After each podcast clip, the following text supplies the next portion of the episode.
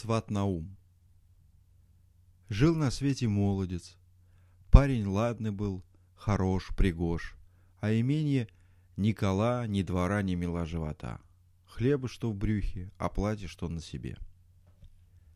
Вот он раздумался. Долго ли мне бобылем-то мыкаться на чужих дворах, да при чужих полях? Видно, надо свой дом заводить. Да, лиха беда начала. Сам я молодой, а ум в голове и того моложе.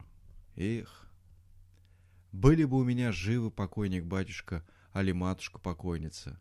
Вот они сказали бы мне, с какого края-то начинать. В таких мыслях шел раз парень по бережку. Видит, лодочка плывет, а в лодочке женщина. Не так, чтоб древняя, не так, чтоб молодая. Бабушка не скажешь, да и сестрица не назовешь. Снял парень шапку, покивал, помахал. Тетенька кричит. А тетенька, пристань к берегу. Подгребла женщина к берегу. Спрашивает. Чего тебе, молодец, надо? Да вот что, тетенька. Была у меня на ручье мельница. Мельницу в разлив. Воду унесло. А жернова по воде уплыли. Ты часом не видала ли их? Тьфу ты, дурак, говорит женщина. Да когда же это жернова по воде плавали. Так-то так, тетка, говорит парень, да ведь все на свете бывает. Плюнула женщина и оттолкнулась от берега, а он дальше идет. Прошел немного.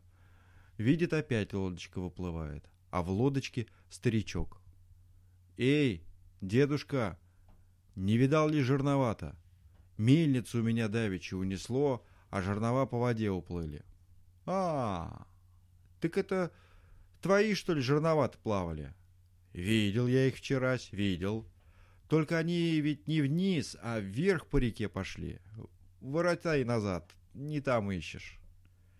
Поклонился парень старичку и говорит. Нет, дедушка, где искал, там и нашел. Сделай милость, пристань к берегу. Причалил старичок. «Как тебя величать, дедушка?» – спрашивает парень. «Дед Наум», ну, дед Наум, наставь на ум, научи меня, как на свете жить. Посмотрел на него старичок. А тебе что ж, говорит, своего ума-то не хватает? Да чего ж не хватает? Как раз хватает, чтоб чужого призанять. Ишь ты какой. Ну, залезай в лодку, берись за весла, я на корму сяду. Поплевал парень на ладони, налег на весла, а старичок за руль взялся, правит. Ходка идет лодочка, как ножом воду режет. «Ну», — говорит старичок, — «сказывай, какая у тебя забота?» «Так и так», — отвечает парень, — «один я на свете. Нет у меня ни дома, ни родни». «Ну так это что ж, это беда поправимая. Жениться тебе надо». «Правда твоя, дедушка, женился бы я. Да разве за меня выдадут?» Какой у меня зажиток? Вот весь я тут. А что, говорит старичок, этого немало, этого немало, только надо за дело-то умеючи браться. Есть у меня невеста на примете. И собой хороша, и на работу проворна, и родители богатые, полон дом добра. Отца хлебом не корми, а похвастать дай. Ну, говорит парень, так разве такой за меня отдаст? Тут такой-то и отдаст. Ты погоди маленько, ты сам все увидишь. Ой, дедушка, ты сосватай меня, так это будешь мне роднее родного батюшки. Право слово, за место отца почитать тебя стану. Старичок говорит, ладно, ладно, сосватаю. Подгребай-ка, братец, к берегу.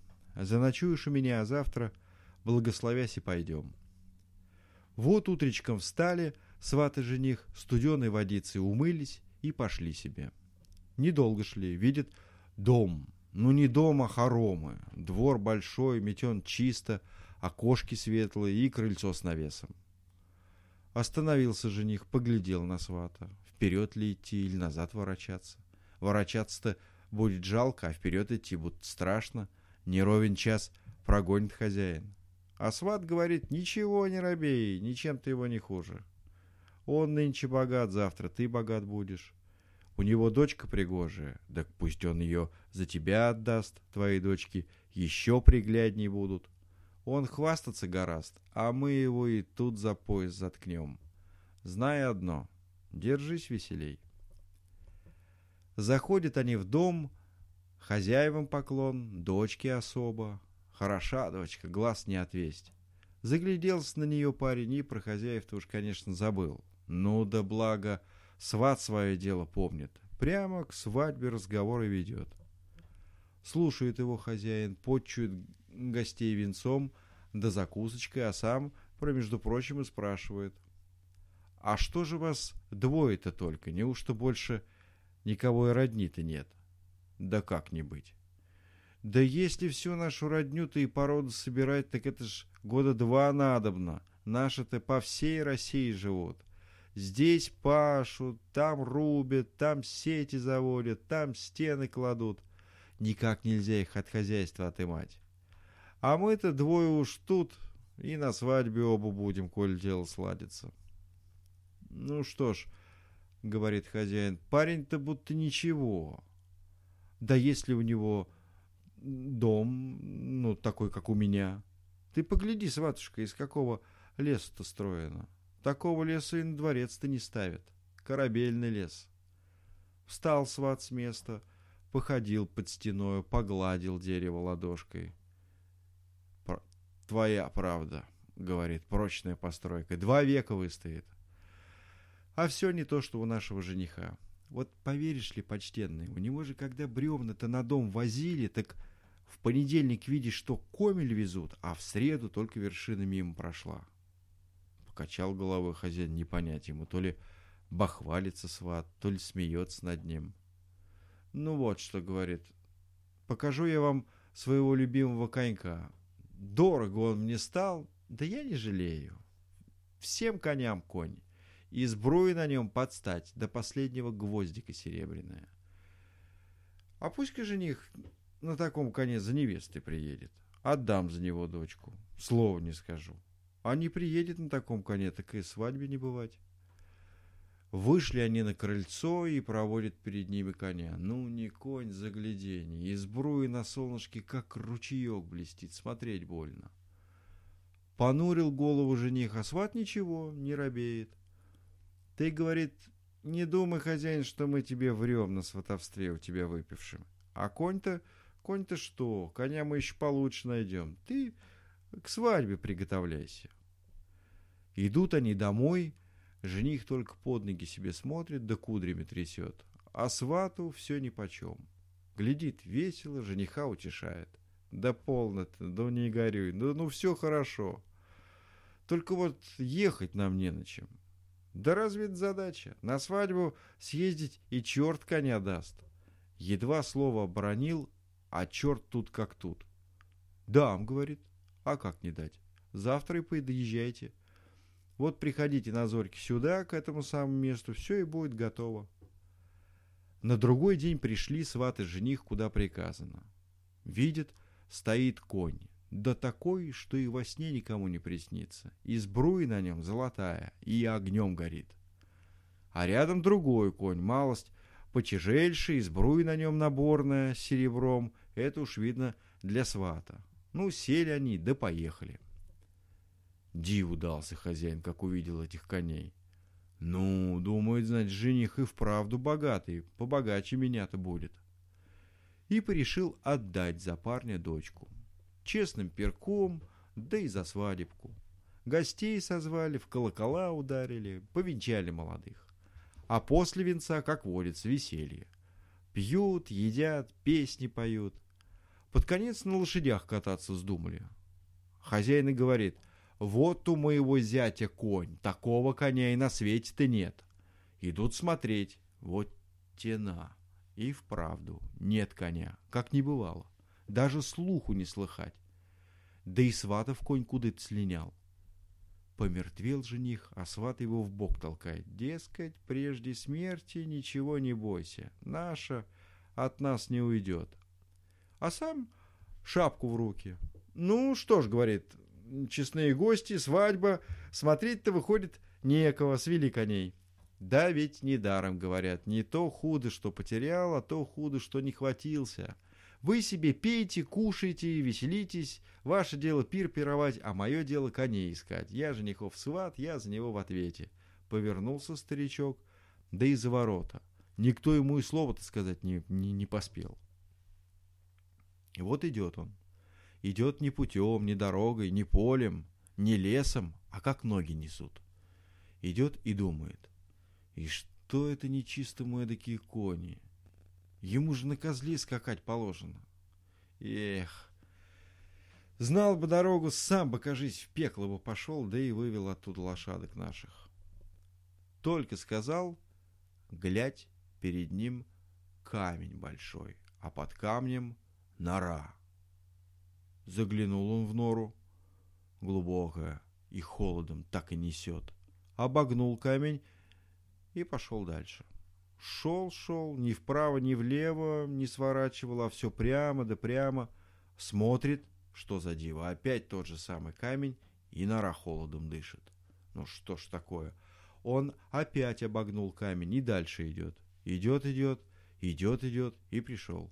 Опять перед ним тот же камень, а под камнем нора. «Ну, — говорит, — которую дорогу не обойдешь, не объедешь-то, стало быть, и прямая» и, недолго думая, полез в нору. На земле день белый, солнышко, теплынь, а под землей холодно да темно. Ночная дорога длинная. Притомился старичок, продрог. Ну что, думает, уж не вернуться ли мне назад? А тут, глядь, и кончилась нора. Вышел он на простор. Вышел, смотрит по сторонам. Как тут под землей не люди живут? А вот как мы живем, так и они живут. И все у них есть. Небо и земля, и песок, и вода, и березки, и камушки. Только вот то, что у нас черное, у них белое. А что у нас белое, то черное. Вот и все разницы-то. А так худого слова не скажешь. И лес высоко стоит, и трава густо стелется. Смотреть весело. Идет сват на ум мимо поля по дорожке любуется на хлеба. Вдруг слышит, лошадь сгорготала. Он туда-сюда поглядел, так и есть, давишние кони. Забрались татари в хлеб и хозяйствуют. Не столько ведь рвут, сколько мнут да топчут. Вот вы, голубчики, где.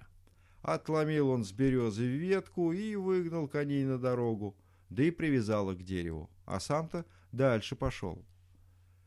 Идет, идет, видит, луга широкие, на лугах стада пасутся, справа-то все овцы, а слева-то все свиньи. А стережет оба стад змея. Свернулась на солнышке в три кольца и дремлет, а голову нет-нет, да и подымет. Раз направо поглядит, раз налево. Приметила змея незваного гостя, зашипела, а сват, недолго думая, подобрал с земли острый камешек, прицелился и бросил. Свистнул камешек и будто ножиком голову змеи срезал. А она и развернуться-то не поспела, а он дальше пошел. Шел, шел, долго ли, коротко ли, а пришел наконец. Привела его дорожка к большому дому. Вон во двор. Пусто. На крылечко в сене никого. А в горнице шумно, гамно, посуды брякают, песни кричат, хоть святых вон выноси. Заглянул старичок в дверь, полным-полно, народу, что людей. И все такие сытые, гладкие, кто по-городскому одет, кто по-деревенскому, а у всех одежа чистая, хорошая, бедных вообще не видать. И что же это за господа-то под землей такие живут? Поглядел он, поглядел, и ёкнуло у него сердце. Глаза-то у господ у всех, как у одного, черные, без белка. Будто уголь черны и будто уголь горят. Ясное дело. Черти. Попятился старик, да поздно, приметили его хозяева. «А, — кричат, — сват на ум пришел. Иди сюда, сват, иди. Садись, сват. Там не доел, здесь даешь. Там не допил, здесь допьешь. Там не допел, здесь допоешь. И уж за рукава его хватают. Ну, делать-то нечего. Собрался он с духом. «Хлеб да соль», — говорит, и шагнул через порог. Раздвинулись черти, дали ему место на лавке. «Ну, ну!» — кричат, «угощайся! Больше гостей на свадьбе, больше веселья!» Посмотрел сват по сторонам, покачал головой. «Да разве это свадьба?» — говорит. «Были бы у вас поминки, тогда дело другое. На поминках-то оно водится, что в дому гости, а хозяин на погости. А свадьбы-то без молодых не бывает». Перемигнулись черти черными своими глазищами, рассмехнулись, а один, горбатый, седой, говорит, «Наши молодые покуда за своим столом сидят, наверху, а придет время и за наш угодят. Дай срок». «Какие же это молодые?» — спрашивает сват Эвана. «Сам сватал, а не знает. Какие у вас, такие и у нас». «Вон что!» Примолк сват. Сидит на лавочке, примечает. Ишь ты, ведь и впрямь накрыт у чертей свадебный стол. Да мало того, мало того, что свадебный, точь в точь такой, как наверху у богатого тестя. Там поросята молочные, и здесь молочные. Там уха с головизной, и здесь с головизной. С чем там пироги, с тем и здесь пироги. «А вот чего я в толк-то не возьму», — говорит сват. «А какая вам радость чужую свадьбу-то справлять? Ведь невелико веселье в чужом перу похмелье». «А что за чужой пир?» — отвечает Горбатый. «Нынче наш праздник. Как узнает тесть, что у зятя гроша за душой нет, так и начнет он его поедом есть. А муж на жене станет сердце срывать а жена муженька попрекать, а все втроем свата дорогого ругать ко всем чертям посылать. А нам-то того и надобно. Где свары да ссоры, тут уж наша пожива, наша добыча. Так-то, сватушка. Тут один молоденький чертик обиделся, да как закричит. Это какой же этот сватушка? Да это не он сватал, это я сватал. Да как бы я не дал бы жениху коней на свадьбу, не едать бы вам сейчас свадебных пирогов. «Э, нет», — говорит сват, — «не тот мастер сватать, кто сватает конем, а тот, кто сватает умом. Были бы у меня такие лошадки, как у вашей милости, я бы за своего жениха царевну высватал, а не то, что... Ты что думаешь, что ты умнее черта быть хочешь? Умнее-то, может быть, и не умнее, а глупее так, может, и не глупее». Подмигнул черт всему своему проклятому братству и говорит, «А что же? Давай потягаемся, кто кого умнее. Загадай я тебе загадку. Угадаешь? Полную шапку золота насыплю и домой отпущу. Не угадаешь? Останешься здесь, навеки вечные, служить мне будешь. Идет? Идет. Ну вот тебе загадка. С копытами, а не конь, с хвостом — а не пес, с рогами, а не козел, о двух ногах, а не человек. А? Угадаешь? Да как не угадать, отвечает сват, обидно даже. Видно, вы наш умок ни во что не считаете. Да, слушай, ты не финти, ты говори, коли гадал. А чего тут говорить? Ты где загадка, там и отгадка. Самая это ваша милость в полной форме. Захохотали черти, копытами стучат, рога расправляют — Хвосты кажут, смотреть страшно. Зажмурился сват Наум, встал с места и к дверям. А молодой черт его за пол хватает. «Да погоди!» — кричит. «Ты это ж загадка и вправду легкая. Я тебе другую загадаю». Рассердился сват. «Это против уговору», — говорит. «Ну, ладно, хочешь умом хвастаться, хвастайся. Только уж теперь мой черед. Я загадку загадаю, а ты отгадывай». Ха, а заклад-то какой? Да все тот же. Отгадаешь, останусь у вас навечно копыта твои чистить. Не угадаешь, мне вольная воля да шапка золота, да в придачу что спрошу. Идет? Идет. Ладно, слушай. Шел я путем дорогой, видел. Добро добро топчет. Взял я добро, да и выгнал добром добро из добра. Добро из добра от добра убежало. Ну, угадывай. Стоит черт с копыт на копыт переступает. Чего? Говорит. Как ты сказал, добро, добром с добра? Ума не приложу. Это, видать, же из Писания это что-то. Ну, нам же, чертям, и такое угадывать-то зазорно. Ну, стало быть, не знаешь. Ладно, мой заклад. Или, может, хочешь еще одну загадку загану?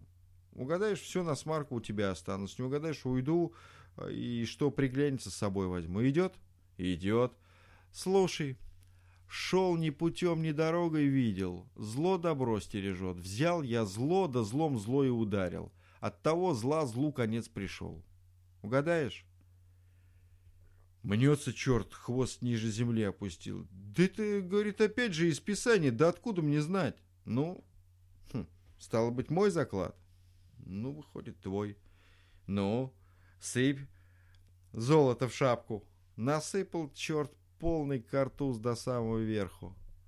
А в придачу что берешь? А то и самое добро, что из добра выгнал. Ну, ладно, полно тебе загадки загадывать. Толком-то говори. Засмеялся сват. Ну, видел я, говорит, давеча в хлебах лошадок наших свадебных. Взял добрую погонялку, да и выгнал добро из добра. Вот мне этих коньков за первую загадочку-то и пожалуйте. Ладно, пусть твои. А за вторую что? А как шел я к вам, так приметил два стада. Справа-то все овечки, а слева все свинки. И сторожит оба стада змея. Вы уж не гневайтесь, змейку-то я камешком того прикончил. Ну, у вас чай и без нее этого зла довольно. А свинок да овечек мне бы с собой прихватить. Ишь ты, хитрый какой, говорят черти. Да да что с тобой поделаешь-то? Бери. Поклонился сват. Ну, счастливо оставаться, говорит, и на крыльцо. Смотрит, что такое, пусто кругом. Ни тропы, ни дороги, одна трясина. «А как же это быть-то мне?» — спрашивает сват. «Где тут у вас обратная дорога-то?» «А ну что нам обратная дорога?» — говорят черти. «От нас обратно не ходит». «Да ведь мне-то наверх надо, и совсем добром. Неужто мне здесь на коне горцевать да свиней пасти?» Усмехаются черти. «Ну а что тебя держит? Иди, не хочешь идти, на коне скачи. Ишь, конь-то у тебя какие. Царские, поди. Призадумался сват на ум. Так, говорит. Кони царские, стада барские, а идти-то, видать, ты некуда. М-м-м. Ну что ж, останусь у вас век вековать. Достал из кармана веревочку и дает один конец молодому черту. Ну-ка, братец, подержи. Тот удивился, взял, а сват на ум так эдак веревочку натягивает то вдоль, то поперек. Отсюда туда и две сажени, говорит, отсюда сюда три. Ты что это там меришь-то, черти спрашивают. Поглядел на них сват на ум скоса. Как это что говорит? Местность мерю. Три. Килейку ставить хочу. А ведь поживем, да попривыкнем, так и цельный монастырь построим. Чай у вас же не праведники живут-то здесь, да, а грешники. Надо же им грехи-то замаливать. Всполошились черти. Пошел ты от нас прочь, кричать со своим монастырем. Навязался на нашу голову. Гоните его, братцы, гоните, что смотрите? Да как дадут ему в спину пинка, перышком взвился сват на ум и полетел. Сколько летел, неизвестно. Куда летел, неведомо. Закрылись у него от страха глаза, и ничего уж он не видел. Только слышал, как ветер в ушах свистит.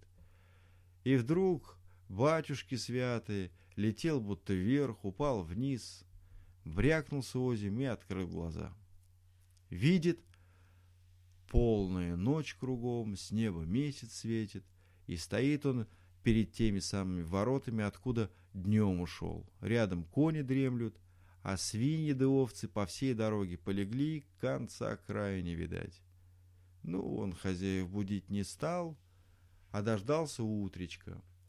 Чуть солнышко встало, заходит в дом и говорит, «Вот что, хозяева, пришел я к вам не без горя, да и не без радости. Пока мы здесь свадьбу играли, погорел женихов двор». как есть. Погорел до щепочки. Только и выручил я из пекла, что овец до свиней, до жениховых коней, да вот еще старую шапку и золото охапку. Так что получайте свое. Потемнел было тесть, вот думает, выдал дочку за богача, а он погорелец. Приведет в дому пару овец да паленую свинью и взятки гладкие. А уж как вышел ты за ворота, да поглядел, сразу ты обмяк. Зятюшка дорогой, говорит, не горюй, оставайся у меня в доме жить. Мне же и с дочкой-то расставаться жалко, а в тесноте-то ведь не, не в обиде же. Поклонился зять тестю. Твоя воля, батюшка, останусь. Только я ведь не один. Мой сват мне за место отца родного, я без него и шаг не ступлю. А мы ему поклонимся, говорит тесть. Кланяйся, дочка, проси свата нашим домком не побрезговать. Молодая кланяется, а молодой еще ниже. Оставайся с нами, сват Наум, наставляй нас на ум. Ну что ж, погордился сват сколько следует. Что вы, да что вы, говорит. А потом согласился. Так и зажили они вместе, тихо да мирно, себе и добрым людям на радость, а чертям на зло.